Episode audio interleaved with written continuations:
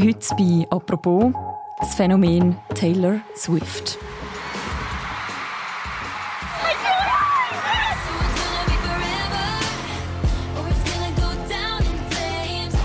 Sie hat in diesem Jahr alle Rekorde gebrochen, die man glaube als Musikerin kann brechen kann. Das meistgelöste Album auf Spotify, die erfolgreichste Musiktournee überhaupt.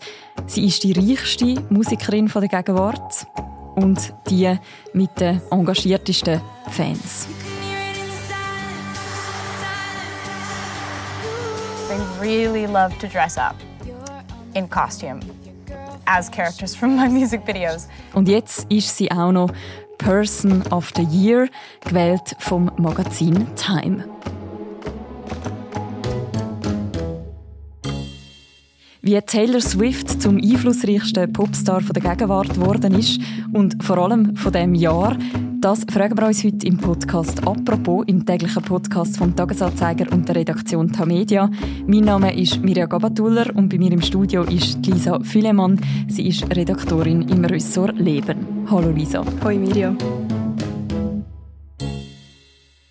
Lisa, wir müssen es glaube am Anfang gerade offenlegen. Ich selber, ich habe bisher nicht so viel mit der Taylor Swift anfangen. Wie geht es dir mit ihr?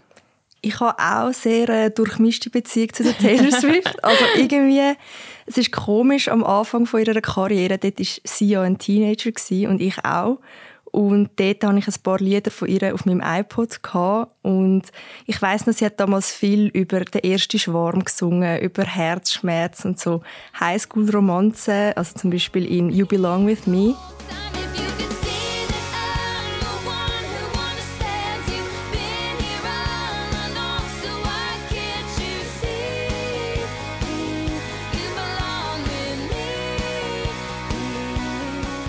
Und das hat mich natürlich total abgeholt dort.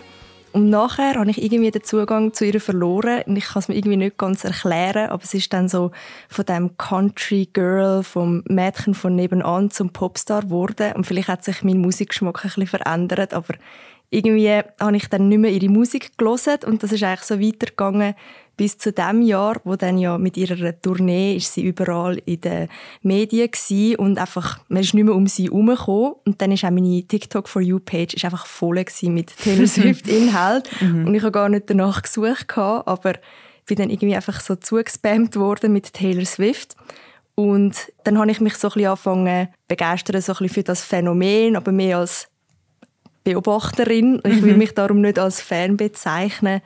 Ähm, aber ich finde, dass man durchaus vor ihrer und ihrer Erfolgsgeschichte Hut zücken muss. Der Erfolg der ist ja wirklich gerade das Jahr bahnbrechend. Also Taylor Swift ist die weltweit erfolgreichste Musikerin von dem Jahr und eine der erfolgreichsten überhaupt. Kann man den Erfolg irgendwie mit ein paar Zahlen und Fakten umreißen? Mhm. Also ich glaube, wir könnten jetzt eine Stunde lang ihre Rekorde abzählen, was sie gebrochen hat, aber ich versuche jetzt mal ein paar Highlights rauszupicken. Also zuerst mal muss man sicher ähm, hervorheben, dass sie schon zwölf Grammys bekommen hat, unter mhm. anderem. Und sie hat mehr Nummer eins Alben herausgebracht, wie jede andere Künstlerin in der Geschichte der US-Charts. Und aktuell sind übrigens fünf von ihren Alben in den Top Ten der US-Album-Charts. Gleichzeitig? Genau, ja. Mhm. Also gerade die Hälfte sind eigentlich von ihr. Und auf Spotify hat sie ja jetzt auch jenste Rekord aufgestellt. Jetzt gerade kürzlich ist herausgekommen, dass sie mit etwa 26 Milliarden Streams die meistgeloste Künstlerin war auf der Musikplattform und mit dem hat sie den Bad Bunny abgelöst. Hm. Und ja, dann das andere ist sicher ihre Eras-Tournee, die jetzt ja für einen riesen Medienrummel gesorgt hat. Und die ist mit 900 Millionen Dollar Umsatz die umsatzstärkste Tournee von allen Zeiten. Mhm. Also kein anderer Musiker, keine andere Musikerin hat so viel Geld eingenommen mit einer Tournee? Nein. Und das hört jetzt auch nicht auf, weil es geht ja nächstes Jahr noch weiter. Also sie geht noch auf Europa, eben unter anderem auch auf Zürich. Sie geht auf Asien, auf Australien. Das heißt, im nächsten Jahr dürfte sich der Umsatz sogar noch verdoppeln. Und was sie alles kann erreichen kann, hat sie dann auch noch mit ihrem Kinofilm zu der Tournee gezeigt. Die hat auch noch mal 250 Millionen Dollar Umsatz gemacht und ist damit eine der kommerziell erfolgreichsten überhaupt. Und das hat dann Taylor Swift schlussendlich auch zur Milliardärin gemacht. Mhm. Sie selber hat, glaube ich, ein Vermögen von, weißt du es gerade? 1,1 Milliarden, ja. meinte ich. Also auch nicht gerade bescheiden, als Musikerin zu so einem Vermögen zu kommen. Zu all dem ist jetzt dazu gekommen, dass sie vom Magazin Time zur Person of the Year gewählt worden ist, entsprechend auch aufs Cover von dem Magazin gekommen ist. Was hat es genau mit dieser Auszeichnung auf sich? Also das Time-Magazin kürt seit 1927 jedes Jahr die international einflussreichste Persönlichkeit zur Person of the Year. Und das Ganze hat eigentlich als Marketing-Gag angefangen, weil sie einfach mehr Zeitschriften haben verkaufen Und das hat auch hervorragend funktioniert. Also bis heute wird die Auszeichnung jedes Jahr wieder gespannt erwartet. Und der Empfänger von dieser Auszeichnung ist aber oft ein Provokateur. Also es geht nicht darum, in Anführungszeichen die beste Person von dem Jahr auszuzeichnen, sondern wirklich die, die am meisten Einfluss hat und das im Guten und im Schlechten. Mhm. Und das zeigt sich daran, dass zu den bisherigen Gewinnern haben auch schon der Donald Trump äh, gehört, der Wladimir Putin und früher sogar der Adolf Hitler. Mhm. Also es ist wirklich äh, sehr durchmischt und das Jahr auf der Shortlist ist unter anderem auch der chinesische Präsident Xi Jinping und sonst auf der Liste sind noch die Streikenden in Hollywood Barbie, der Chat GPT CEO Sam Altman und der King Charles. Also mhm. es ist sehr breit. Also recht eine grosse Konkurrenz und eben die Titelseite, wenn man das so anschaut, wer ist da alles schon drauf gewesen, kann man schon sagen, in der Regel sind das oft Politikerinnen, mhm. Politiker, mhm. Präsidenten, Päpste. Greta Thunberg ist auch vor ein paar Jahren drauf gewesen. Mhm. Was heißt das jetzt, wenn das Jahr ein Popstar wie Taylor Swift auf das Cover kommt? Es ist natürlich mega besonders, wenn ein Popstar sich in die Liste von illustren Namen einreihen kann. Man muss aber erwähnen, dass sie der zweite Popstar ist, der es aufs Cover geschafft hat. Also der erste war der U2-Sänger Bono im 2005, aber er hat sich damals noch das Cover teilen mit Bill Gates und Melinda Gates. Mhm. Und anders wie der Bono, wo dort für seine philanthropische Arbeit geehrt wurde, ist, hat man Taylor Swift jetzt nämlich explizit für ihr künstlerisches Schaffen geehrt. Also das ist definitiv eine Premiere und man hat ihr zugesprochen, dass sie mit ihrer Musik jetzt in diesen ja, eher dunklen Zeiten, wo wir leben, enorm vielen Menschen geholfen hat. Aber auch abgesehen von dem und ihrem kommerziellen Erfolg sind viele von ihren Errungenschaften laut der Begründung gar nicht messbar.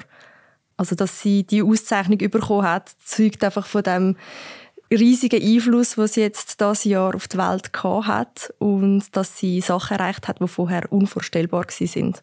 In der Begründung von der Time ist auch gestanden, eben jedes Jahr hat so helle und dunkle Momente und 2023 war ein Jahr mit besonders viel Darkness, also Dunkelheit.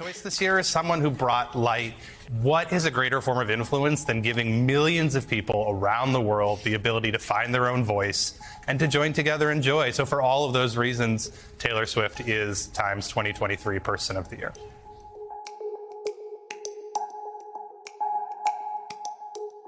Lisa, komm, wir schauen mal, wie Taylor Swift zu dem riesen Erfolg geworden ist, wo sie heute ist. Und für das müssen wir mal ziemlich weit zurückgehen. This is a song I wrote yesterday, and it's about a girl who's just different. And I really like it because it's just so happy. So this is called Lucky You.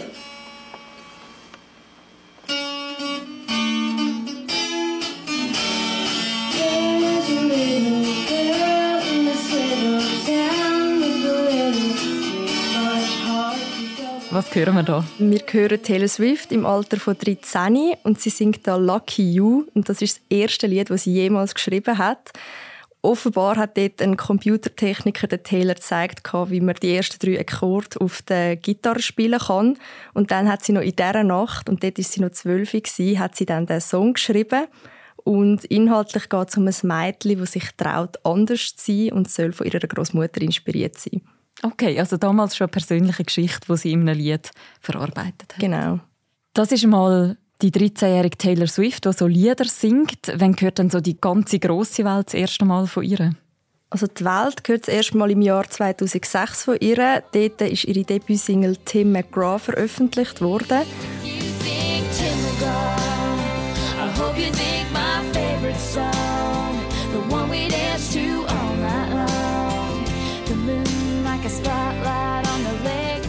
Und der Song ist dann auch mit Platin ausgezeichnet worden, ist in den Top 10 der Billboard Charts gelandet. Also sie hat gerade mit einem riesigen Knall äh, losgelegt und es hat sich schon abzeichnet, was aus ihr später mal wird. Mhm.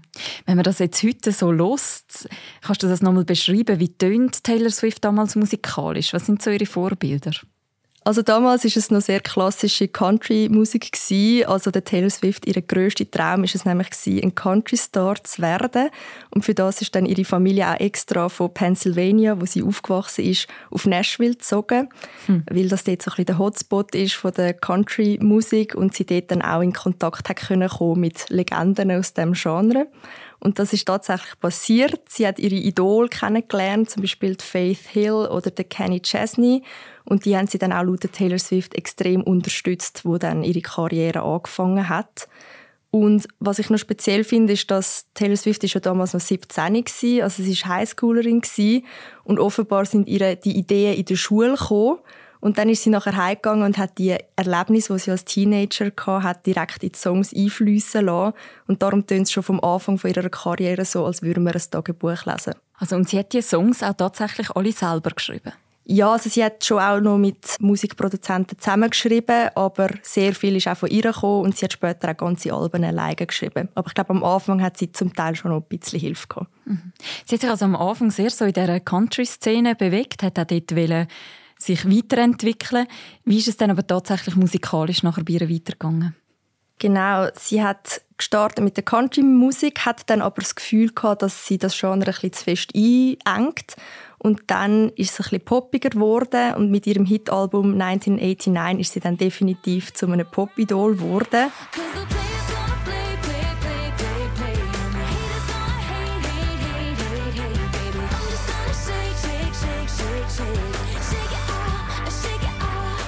Dann ist es weitergegangen mit Reputation. Dort hat sie mit ihrer dunkleren Seite gespielt, hat sich ein rockiger gegeben. Look what you made me do. Look what you just made me do. Look what you just made me ooh. Und dann schlussendlich hat es auch noch die Alben Folklore und Evermore gegeben. Und dort hat sich ihre Indie- und Folkseite austestet.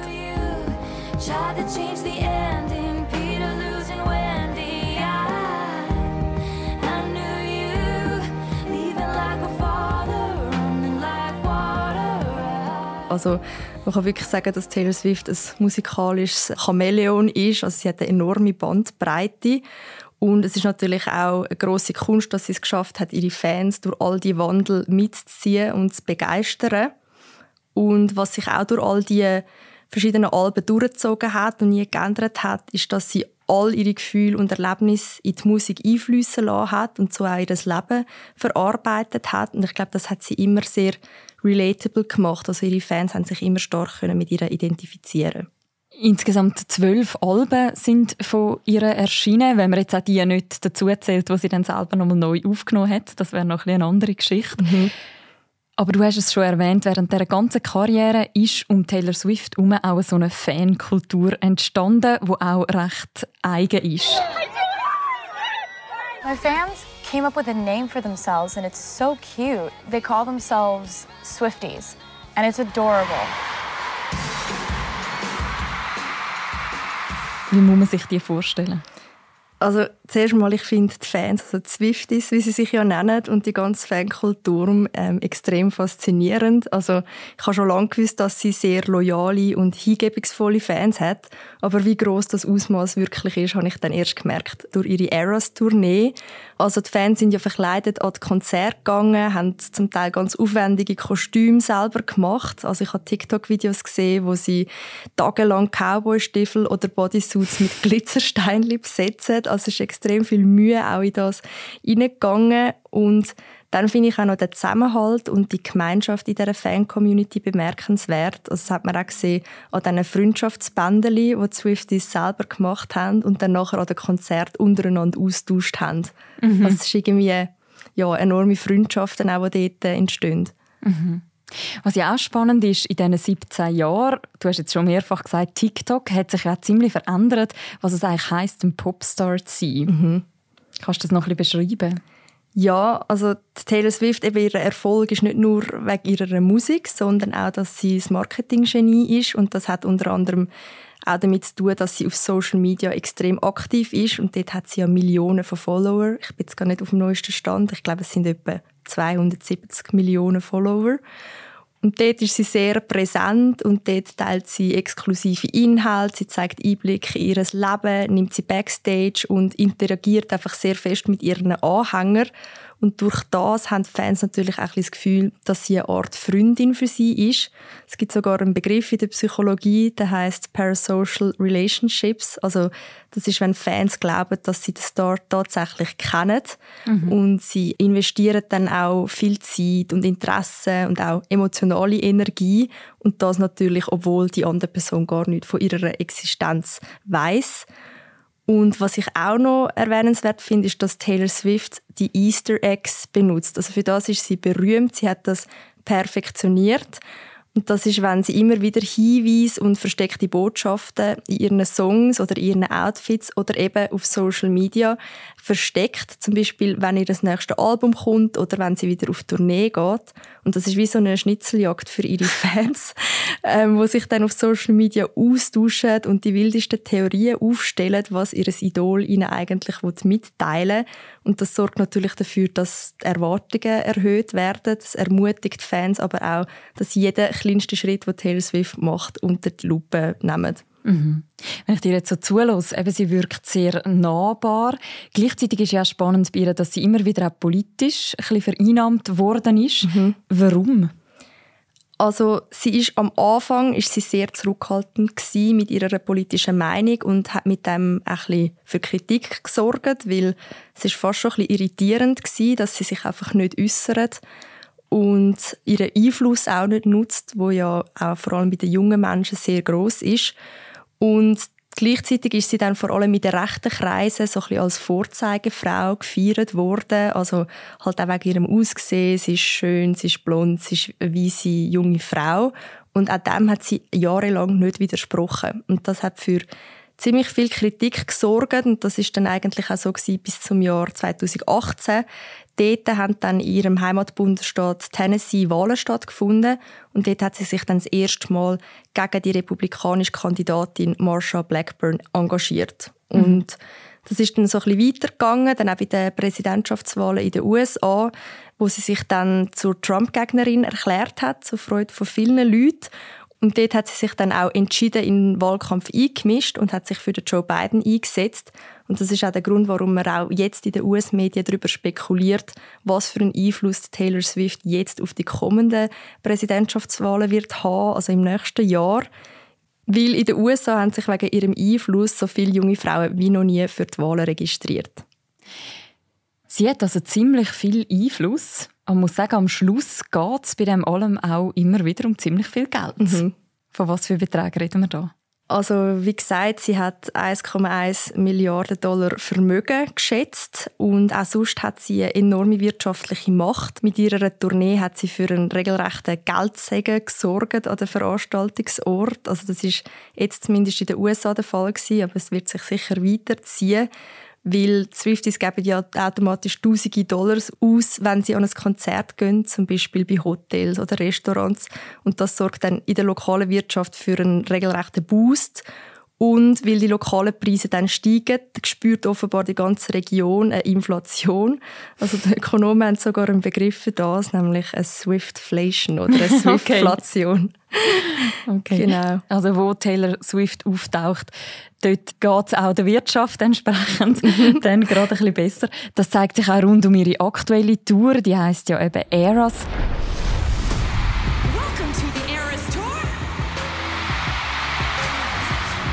This has been the most extraordinary experience of my entire life.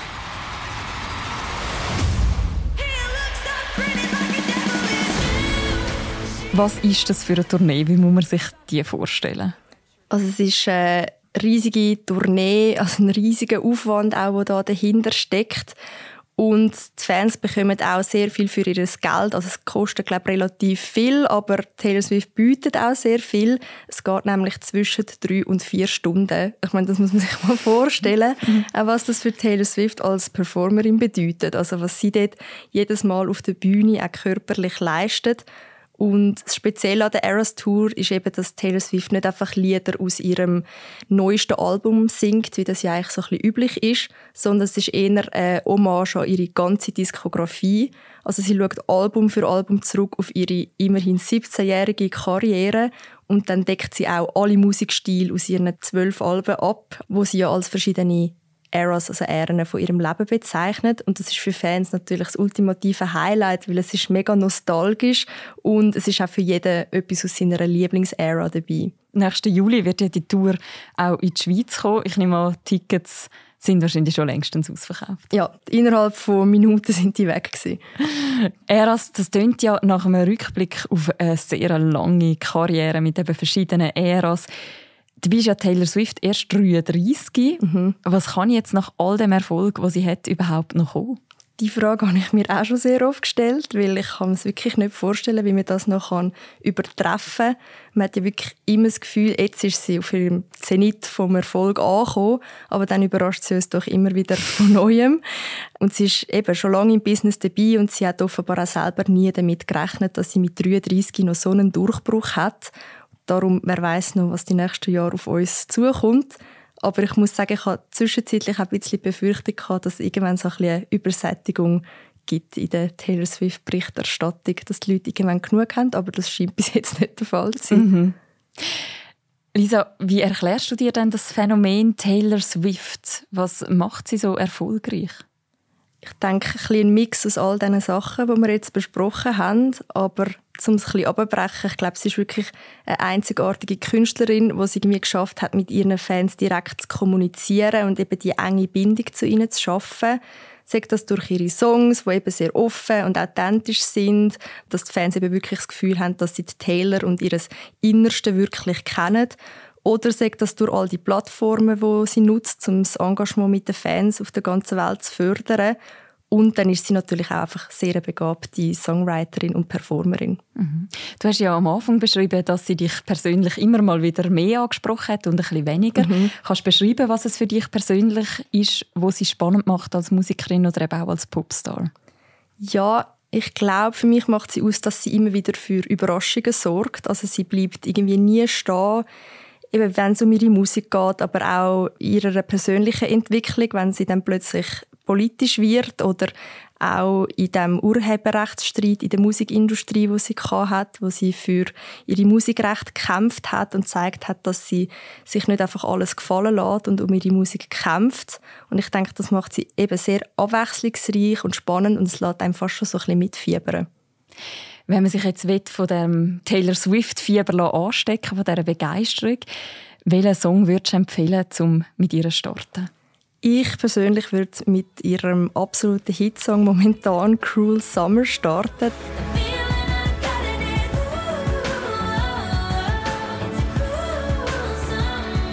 Das ist wirklich ein Publikumsliebling und ich hatte den ganzen Sommer einen Ohrwurm wegen dem. Ähm, ich glaube, das ist sicher ein guter Start. Aber auch die romantische Ballade Lover ist sehr hörenswert und dort sieht man einfach ihr Talent für Storytelling.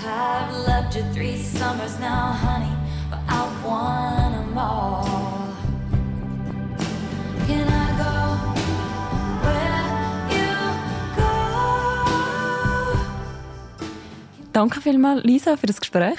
Danke auch. Das war die heutige Folge vom Podcast «Apropos» zu der Taylor Swift. Im Beschreib zu deren Episode findet ihr auch noch ein paar passende Beiträge zu dem Thema.